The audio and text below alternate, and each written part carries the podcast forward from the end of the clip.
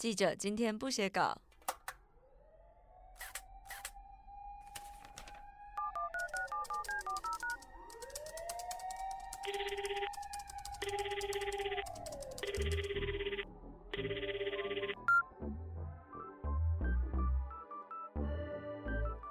新闻是怎么跑出来的？这个节目采访各个领域资深的记者，告诉我们不写稿的时间，他们都在做些什么。我是主持人许月如。所以那时候真的每天哦，就 SNG 车记者全部都在那边轮班制。啊，问题是打电话他们也不不接，不然就是不讲。那你看到突然间看到，哎，李医师他妈妈为什么拖一个行李进来？你的想法是什么？我们的判断就是说，里面是钱。那记者发现之后，他要求证管道啊，他就打电话给特侦组的发言人嘛，啊他就问说：“哎，为什么林医师妈妈妈拖钱进来？”就发言人就突然间：“你怎么知道？”那这样就 bingo 了嘛。今天的来宾是司法检调线的资深记者吴明仪，他要跟我们分享做司法调查新闻的攻防策略。他现在也是《金周刊》调查组的副总编辑。每一次听他跟编辑讨论当周的新闻，都像是电影情节般的戏剧性。历任三位总统涉及的官司，李清安双重国籍案跟林医师的贪污案发生的时候，都是由他第一手的采访揭露。嗨，咪。嗨，你好，大家好。咪，你二十二年前刚入行的时候，是先从社会警政新闻跑起，那现在当《镜周刊》调查组的副总编辑，可以先跟我们说说调查组都要负责哪一些新闻吗？我们调查组哈，主要负责政治新闻跟司法新闻这两大类。对，那政治新闻当然就是国内的重大的，现在目前总统大选的议题啦，哈，以及九合之前是九合一大选的议题啦，还有一些行政上的一些政策啦，国内外的一些可能政经情势的分析的，都都有可能会会涉及。那有关台湾的司法新闻、检调的侦办中的弊案，还有法院中审理的。个案，我们都会变成我们追逐的焦点。所以你当年为什么会选新闻系？毕业之后又去了哪些媒体工作？应该是说我考上考上私信新闻哈，当时是因为我的分数就只能考上这个学校，所以我就哎没办法，我就想说好吧，找一个最有可能有自己有兴趣的科系就填了。那我当时就填私信新闻，那也没有毕业之后也没有多想，大概就是读的新闻系出来，当然就是当记者，我就。就这样子就去应征哦。我一开始是在华人卫星电视，再来就是到了台湾日报，再来就是明日报，网络名，后来也有短暂去劲报啦，所以晚报晚报也有待过，就是不管是网络报纸或者是纸媒、电视台或者是电视台的经验我都有。一般以前电视台就是刚入入门的新进记者，一般都是丢到警政。为什么？因为那个。很疲劳嘛，比较累嘛，哦，吃力不讨好嘛，因为可能半夜发生杀人放火的事情，你也要出门嘛，所以基本上知知识知比较菜的记者，通常都是先丢警政。我一开始也是这样子，那跑了没多久之后，就被指派说，哎，那你可能要去跑剪掉新闻。那后来才知道，原来剪掉新闻是非常难的，因为台湾台湾有一部法律叫《刑事诉讼法》，里面规定那个。侦查不公开嘛？为什么侦查不公开会让司法新闻特别难跑？那侦侦查不公开，就是说在侦办中的案件，执法人员他有保守那个秘密、侦查秘密的责任嘛？哈，所以呢，你基本上你采访的时候，采访司法检调的这种新闻，为什么会这么难采访？因为他跟你讲他就犯罪啦，有谁愿意跟你讲消息，而他自己变成犯罪行为人？为什么冒那么大险？你是我什么人？我为什么要告诉你消息？对不对？所以何况还有过失泄密罪，对不对？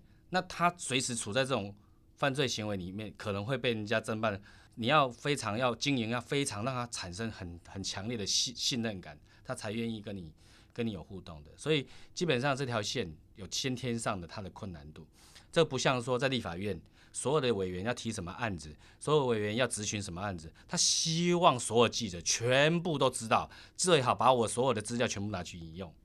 你在立法院，你可以看到立法委员随时都可以开记者会，随时可以塞资料给记者，因为他不犯法，他而而且他可以变成他的政绩嘛。如果跑司法减掉新闻会有这样先天的限制的话，你们要怎么找到新闻来源或是资料提供者？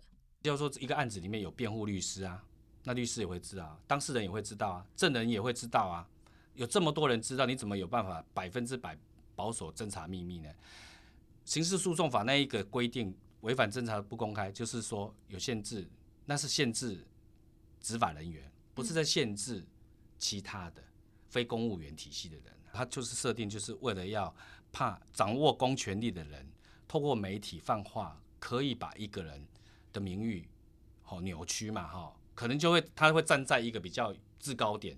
他能够以主导舆论，所以他可以放有利于被告的新闻，也可以放不利于被告的新闻，所以才会设定侦查不公开这种事情来限制执法人员。但他不是在限制被告，也不是限制当事人。当事人有委屈，为什么不能讲？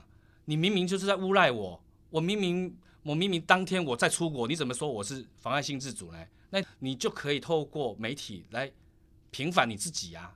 法律上没有构成，没有规定说你当事人不能讲话。我觉得媒体的角色就是一方面监督司法啦，啊，成就是执法人员，因为怕他滥权嘛。那一方面就是帮民众来发声嘛，就是说有委屈，他没有公权力，他没有任何资源，所以我觉得我们台湾的那个司法制度设计的其实是蛮完善的，但是大大部分是被政治人物给误解误导，就是说很多他们很容易非常的简单，用简单的字。转移自己涉及弊案的焦点，就说是剪掉，是政治打手，就一句话。但是你长期这样讲，司法的威信就没了。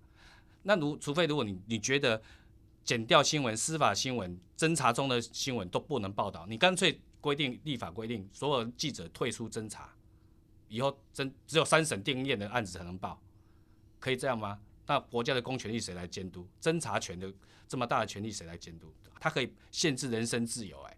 他随时可以把一个人羁押起来。那你刚刚提到台湾的司法制度跟其他国家比起来，其实是相对完善的，可不可以举一些例子？我们完善在哪里？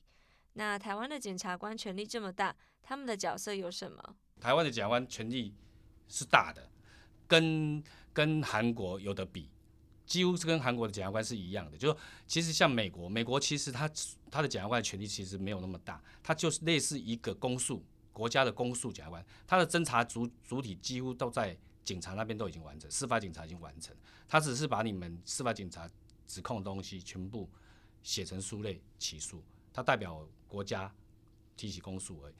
但是台湾的台湾的那个检察官的设计，他的侦查他是侦我们的设定就是他是侦查主体，所有的警察的收证的东西都要经过他的核准，有没有那个效力是由经过核。如果不足，他还还会再去指挥司法警察，或自己就去追查补足那些证据，再提出提起公诉，由法院来审理。我们我们用相对的，像日本，日本大家都会想说啊，日本都比我们先进。日本我跟你讲，日本的检察官是非常，他的这个制度是很诡异的。他所谓的起诉状一本主义，他是把一个人起诉，他是把你对你有利的，他可以隐匿起来的。他明明在侦查中。发现对你被告有利，他是可以完全不用揭露的。我们刑事诉讼法规定很清楚，侦查中就是检察官的，检察官是对于被告有利不利都要揭露的。所有的卷证一起都要到法院的，所以到法院你只要阅卷出来，你就知道说哦，你有利的证据是什么，是就可以攻防的。所以台湾相对起来比较不容易产生冤案。那他们他们就常常会举一些比例，有没有？就说人家。日本定罪率那么高，你看冤冤案那么少，因为他不利的都没给你呀，所以你们一定都从 从头到尾一路判有罪下去啊，当然定罪率很高啊。而我们这边是有利不利全部都要给，当然就可以有斟酌的空间嘛，比较大嘛。它都有优缺点，但是我相对起来比我这样跑起来，台湾的制度相司法制度相对至少能够彰显真相或正义。台湾长期以来对台湾自己的司法制度是非常忽略的，尤其是传播影剧圈这一块，完全的忽略，完全不重视，所以他常常写出来的剧本是错的。比如说法官是法务部管一样啊，这种是在在余文的剧里面就会出现。我的意思是说，什么什么事情会影响到家庭？戏剧你你要你要知道，我我我这样分析过，台湾的媒体哈报道司法新闻哦的比例是非常高的。那为什么台湾的人民对司法还是这么陌生，对制度的设计还是这么陌生，就完全陌生？为什么？因为我们的戏剧永远都在写香港的制度，在写美国的制度。有一次我我记得非常清楚，就是他们有一个民民有一个电视台的要拍连续剧，他特别要田野调查。他到北检，到法务部去田野调查，问说：“哎，检察官到底到底是怎么样执行他的职务的？”就会因为说：“哇，你这样子我们这样子不行哎，这样我们不精彩哎。”所以变成是他要写出他觉得他脑袋瓜想中想象中的检察官应该是这样子，但他离我们台湾的司法制度就不是这个样子啊。台湾的检察官不可能拿枪嘛，台湾的检察官不会去抓抓嫌犯嘛，但他一定要写出这样子。离离事实连现况这么遥远的事情，他就要写，结果他影响的是所有的观众。观众他觉得，原来我们检察官是这样子。我觉得就是台湾一直都在写别人的故事，都没有在写自己的故事，都没有写自己国家的制度、社会的制度导引到这个故事里面。编剧就喜欢已经长期因为看港剧长大，或者是英国式的电影长大，他永远法官一定要戴一个假发。没有戴假发好像不行，有些有些还拍的看着就是觉得很别扭，就是这不是我们台湾的检察官会做的事情，全部被拍出来。那不会这种事情像是什么拿枪？你刚拿枪啊，追嫌犯呐，这个这个这个这这怎么可能拿枪执行？第第一第一线应该都是警察的工作啦。所谓司法警察就是一般的警察，就是司法警察。调查局的官员、调查干员就是司法警察。廉政署的廉政调查官也是属于司法警察。以你过去没有法律的背景，你要怎么自己去进修这些法律的知识？你还记不记得你第一天跑新闻的时候做哪些事情？因为个案，每一个案子来了之后，你就会不懂，不懂你就会问法官、问检察官，检察官就会教你。久而久之，一个案子一个案子累积起来，所以我有时候碰到什么案子，我有时候判断比律师判断还精准呢。是因为我的经验看多了，就知道说你这个案子大概就会不起诉了，不用请律师了。你这个案子就是这样走啦，你不用再多花钱的啦。我跟你讲，不然你就走哪一条路，一定是怎么样啦。第一天我在跑新闻哈，我就觉得真的很困难，前辈根本没有带我，就直接把我放牛吃草，就直接丢在那个地检署。那我就在地检署不知道要去找谁啊，因为所有人都是陌生的，所有检察官看到你对你都是陌生，你怎么去跟他们打交道很难呐。那你当然就开始一开始可能是由通透过他们的发言人去跟他问一些事情。但其实你也不知道怎么问，因为你连怎么问都不会，所以只好观察。你也不一定要发声，要不要问？但是你慢慢观察，你就会发现一些行为模式出来。例如他们的相处模式，比如说，哎，为什么司法警察都会报卷进来？以前看看不懂他们在干嘛，后来才知道说，哦，原来警察有案子，不管是要抓掳人勒索的嫌犯，他们要去抓一个毒贩。他们都会要写把卷证，他要来到地检署向检察官申请，要开搜索票，要拘票也好，或监听票也好，全部都要经过检察官核准。所以基本上警察的案子、侦办的案子也要经过检察官。检察官这边，我也可以观察到警察现在在办什么案子，来报指挥的这个警察是哪一个分局的。哎，看完之后你就知道哦。今天大安分局或者是万华分局侦查队有来报指挥一个案子，那我再回头去探一探警察那边，就会得到一些讯息。从那边得到一点点讯息之后，再回头来地检署再问他，因为你已经知道一些事情了，跟他求证的时候，他就会可能又又会不经意的就讲出另外一些事情出来，就是反反复复来来来去去，你就会把整个案情的架构就出来了。所以我觉得那个是从你学习要怎么样当一个记者，你可能从观察，再来了解整个制度的设计是什么运作。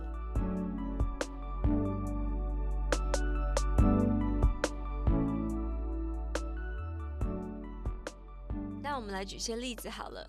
你以前做过比较标注性的报道，像是李庆安的双重国籍案，他拿着美国国籍又当台湾的立法委员，这件事情到底违不违法？后来法院是判他无罪定验，那你们当时是用什么标准来决定要报道这件事情呢？反正道德上觉得值得批判的，或者法律上值得批判，因为它有层次嘛。如果连法律上都不允许的，那在道德上更更应该会被批判嘛。他一开始没有上，没有没有做最大的封面，一开始是小小小的一块，哦，我只写了两页。那时候就是我的，当然我的朋友拿到的一些资料跟我讲，叫我说，哎，这个搞不好有几个人蓝营的里面有几个人有双重国籍的问题，叫我好好研究。后来我就去看看看，哎，我发现，哎，李庆安的情节最严重，因为别人都是绿卡，他是国籍。再去看相关的法规的研究，双重国籍没有自然失效这一款呢。那基本上我们后来问他本人，他也没有否认。但他从头到尾，我跟他对话的过程中，他就发现说，哎，我当然一开始是先他的助理，就他们他们的助理当然就先讲说，没有啊，他他有国籍，但是后来失效了，所以也间接承认的他。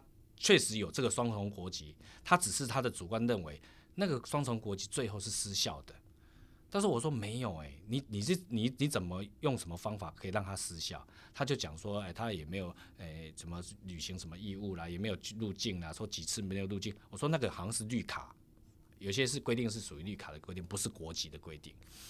要么他就是误解、轻忽或者装傻，有时候很难。但是当我跟他讲条文的时候，我明白的有讲出，跟他助理也有讲出那些条文，应应该要自己去宣誓的时候，你要去自己去放弃，他才会失效。他们完全听不进去。我觉得至少我跟他讲完之后，他如果后面他自己去有研究，他应该就知道说，哎，好像是这样规定的。他那时候应该就是故意装傻了。但是在法律构成要件上，其实它是有争议，在法界本来就有争议。当时在办，我觉得很多事情司法减掉在办的时候，是因为那个氛围，嗯，而办啊，因为社会社会上大家都认为他非常坏。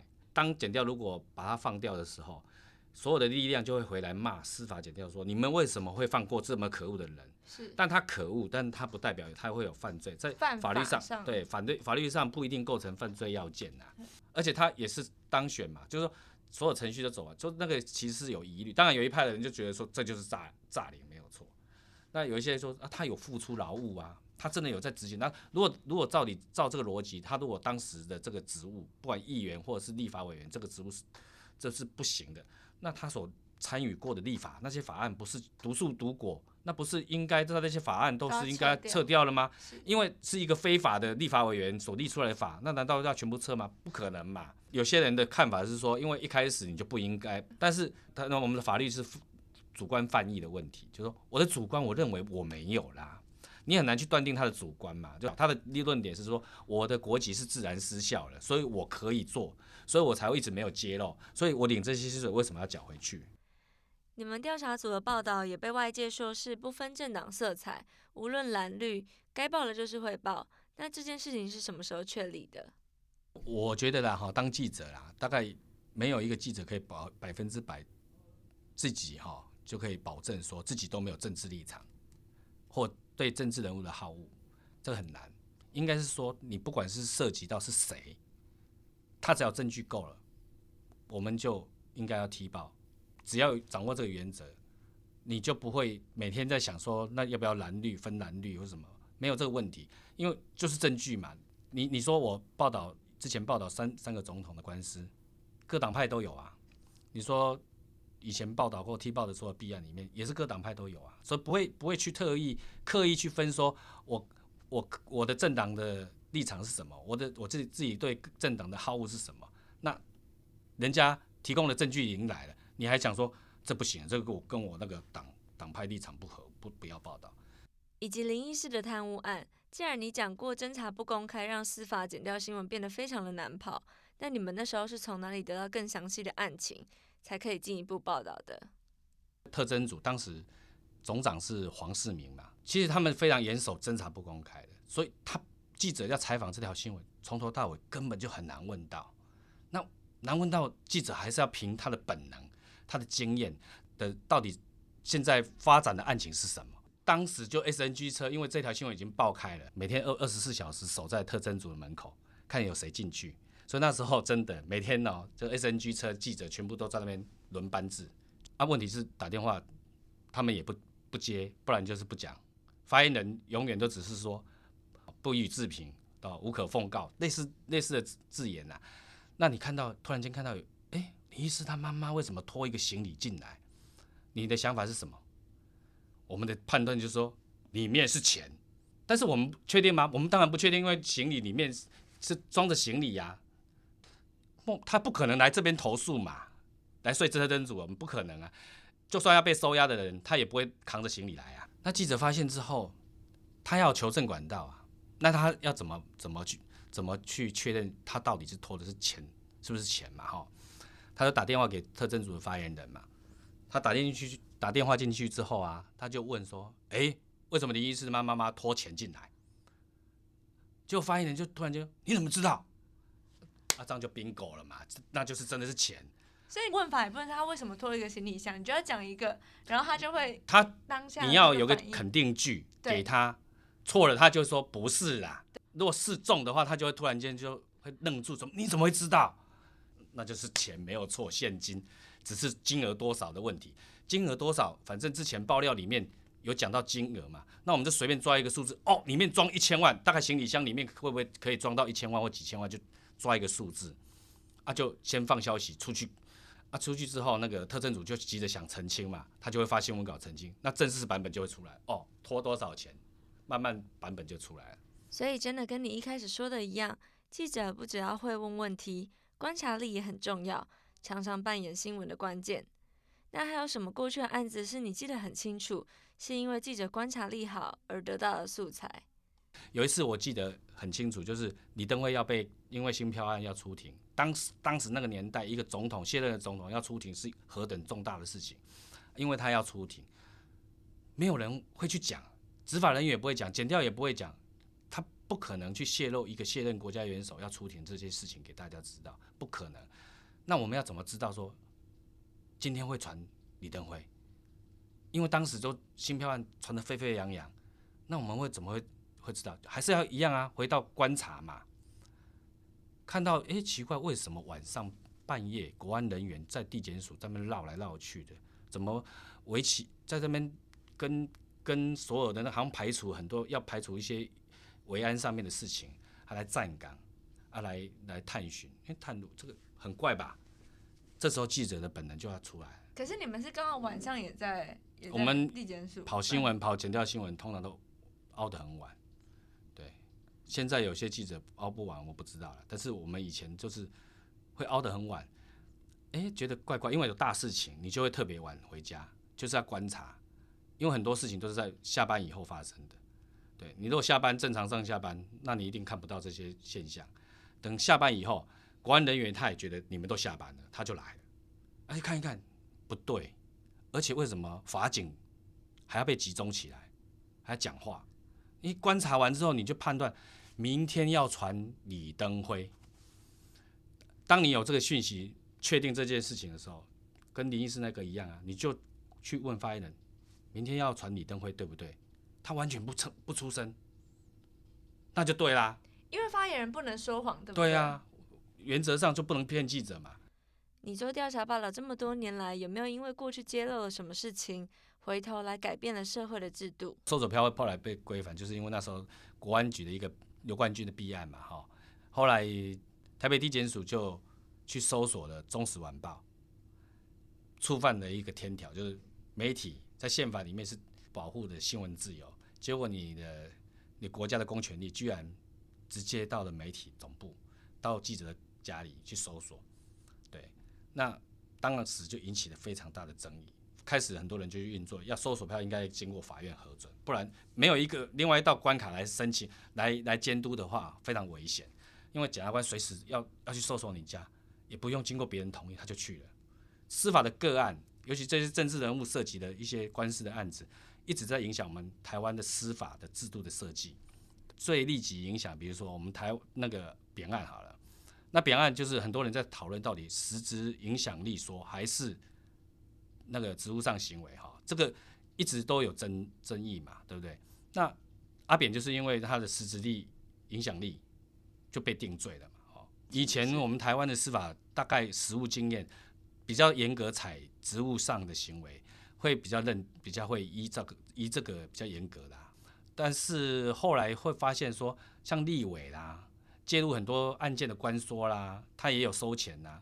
那比如说总统啊，他法定执掌就只有国防外交哦两岸，那其他的不是他法定执掌，但他却是可以所有事情都可以他有经由人事案都是他经由他来任命的，政策也几乎都是由他来制定的。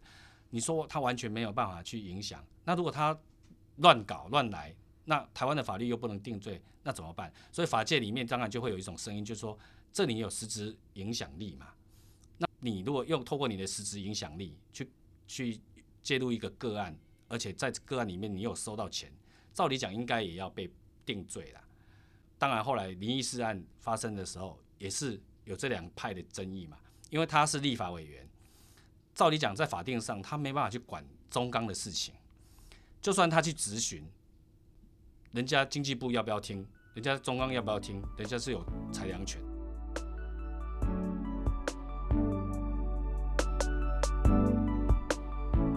除了你刚刚举的例子以外，还有什么是你生涯中比较印象深刻的采访经验？是我觉得当一个记者，或或者说调查记者，最过瘾的地方就是说，你你完全参与的那个办案过程，而且这个办案过程搞不好是你发动的。那我觉得。我我们之前踢爆的一个，在一周半的时候踢爆了一个一个题目，就是那个换球，这个人已经犯了刑事犯罪，被判刑定验，照理讲应该要在监狱里面关，后来才发现说这个人居然在外面吃香喝辣的，到处游玩，哎，太太神奇了。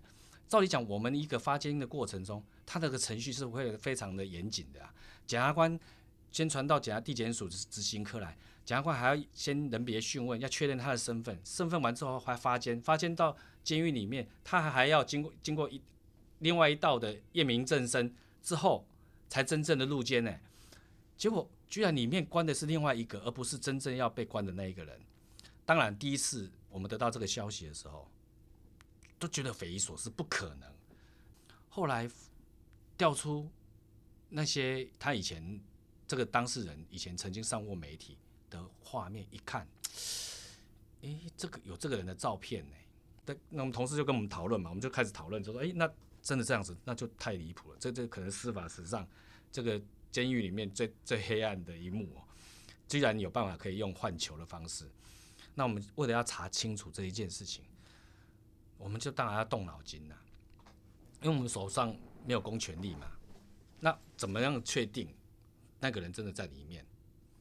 第一步，后来我们去查资料，诶，他还有其他案子在法院审理。那其他案子在法院审理，那我就跟一个检察官的朋友讲说，诶，奇怪，他有案子在那边审理啊。那照理讲，那个案子审理的时候，开庭提的那个人就是关在里面那一个假的那一个人。那那个被换球的、被应该被关的人在外面嘛，所以他开庭应该是那一个人。那在监狱里面关的那一个。那他出庭完之后，他会签名啊？但他签的名字应该跟原来真正的签名的名字应该不一样。哎，对哈。那第一步我们就是把最早那一次的那个他曾经犯的案子，在法院上面的卷上面签的名字，跟他最近出庭的名字去比比迹。哎，一比发现真的是不同笔迹，一看就知道不是同一个人。他不是同一个人，那就确定前提了，就是说真的被换球了，有一个真正应该要被关的人在外面逍遥法外，找了一个不知道流浪汉还是什么在里面被关。这个题目要怎么证明？第一，我们没有里面的画面，没有监狱里面画面，我就请同事就是说，那这样子我们就申请要去那个监狱里面，好，就说我们要报道有关一些比较属于监所里面的一些正面的事情。法务当然就准了，因为我们是属于要采访正面的嘛，要宣导政策嘛啊，他们就准了。那那时候我就跟同事讲说，你就带你身上就带带那个就是偷拍的设备下去。下去一开始到的时候，我们也是都是装作很正常，在过程中突然间就跟那个监所管理员说：“哎，你们这边是不是关的某某人？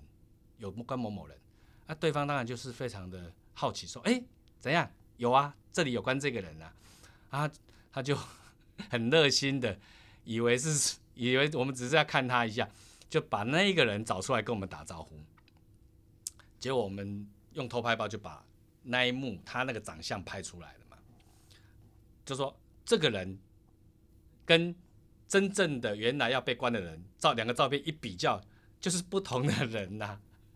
所以这个案子就破了，但是我们当然就是设定说，如果我们提早把它报道出来的话，他们可能会去做一些湮灭动作嘛。所以当时当然还有一些缓冲时间跟跟甲官配合，让他有时间监控好。但是我们也要出刊呐，我们也是跟甲官讲说我们要出刊的，不能不可能等，因为我们全部都拍好了，显然真的被换球了。对那这到底环节是什么问题？就是留给检察官自己去侦办吧，因为他们才有公权力可以知道说过程中到底哪一个环节。后来发现，应该其中有一个当过检察官的律师在里面有从中搞鬼，他可能这这中间有涉嫌一些不法的事情。后来他们有上线监听，后来发动搜索，全部把相关罪证全部扣起来，对，案子就破了。原来真的史上的最大的那个换球案就这样，而而且。因为这个案子之后，因为搜索扣押之后，又发现了，引发了其他的案子，扣到了那个曾经当过检察官的人，在在检察官的任内里面，又有其他的弊案，收贿的弊案，对，所以是环环相扣的。这个案子的话，引发了很多，在司法界就引引发了很多司法风暴。对，我相信调查记者除了要观察力很强以外，还有没有什么其他重要的特质是你可以跟我们分享或是举例的？第二个先决条件，我觉得啦，啊，脸皮要厚，就是人家摆臭脸给你的时候，你也还是有办法嘻嘻哈哈的跟人家打，就是应对。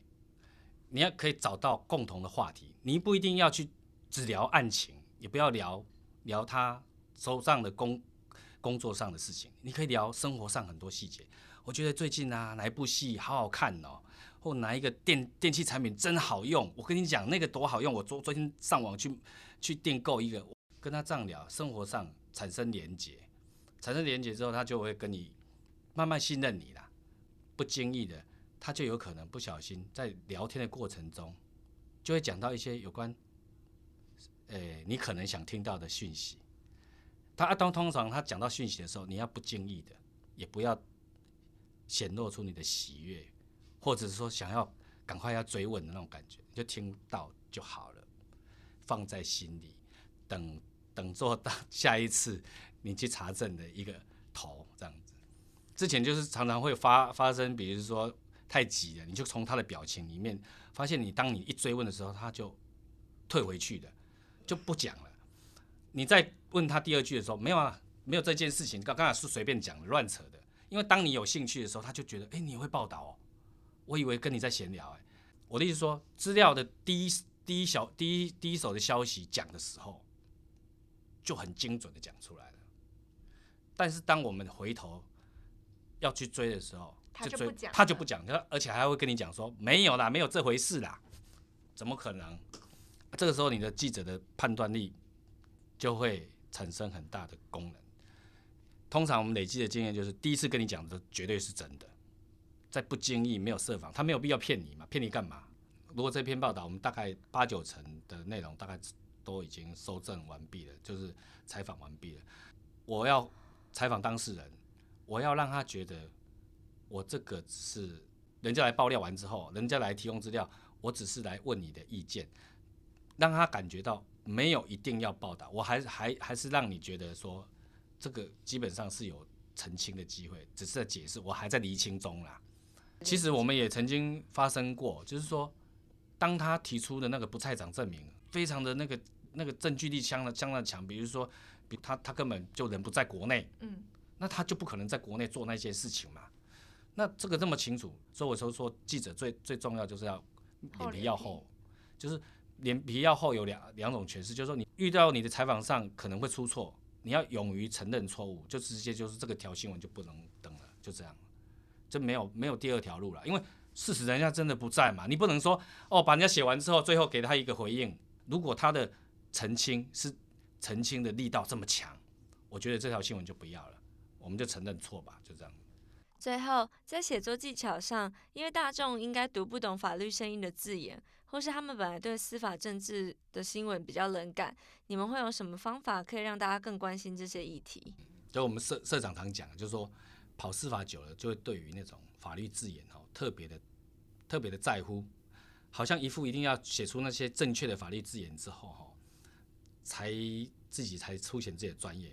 但其实有时候有时候那些生硬的法律字眼其实是没有必要的，因为一般人只要了解那个案子的内容，能够让他理解是什么一回事，比你用那很生硬的法律字眼去描述还要更有效。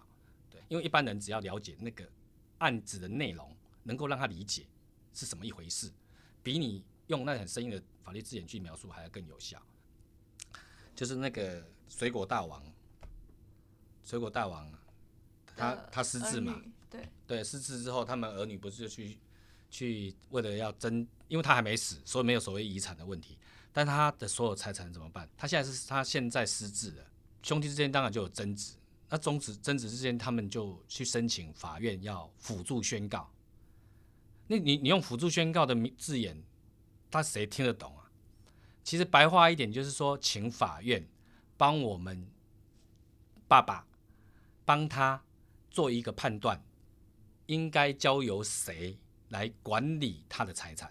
白话文就这样。我觉得第一段通常就是讲那一件事情的结论吗？也是结果是什么？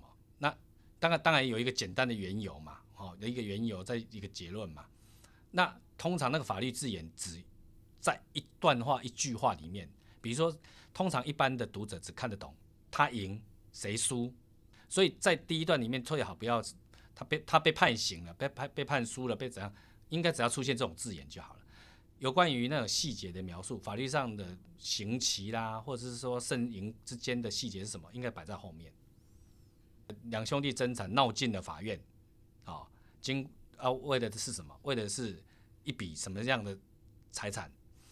经过法院审理之后，判兄那个大哥胜诉，哦，他可以取得的那一亿元，这样的。就是描述要很精准、很简单就好了。他赢了，那背后的一一些原因啊，那种法律上的字眼啊，他为什么赢的关系，那就摆在后面。今天谢谢明一来跟我们分享他做司法剪掉新闻的经验。下次要对谈的是《镜周刊》的社会记者林庆祥。你能够举出哪几部小说或是戏剧是能够表现台湾警察的？记者今天不写稿。我们很快再见。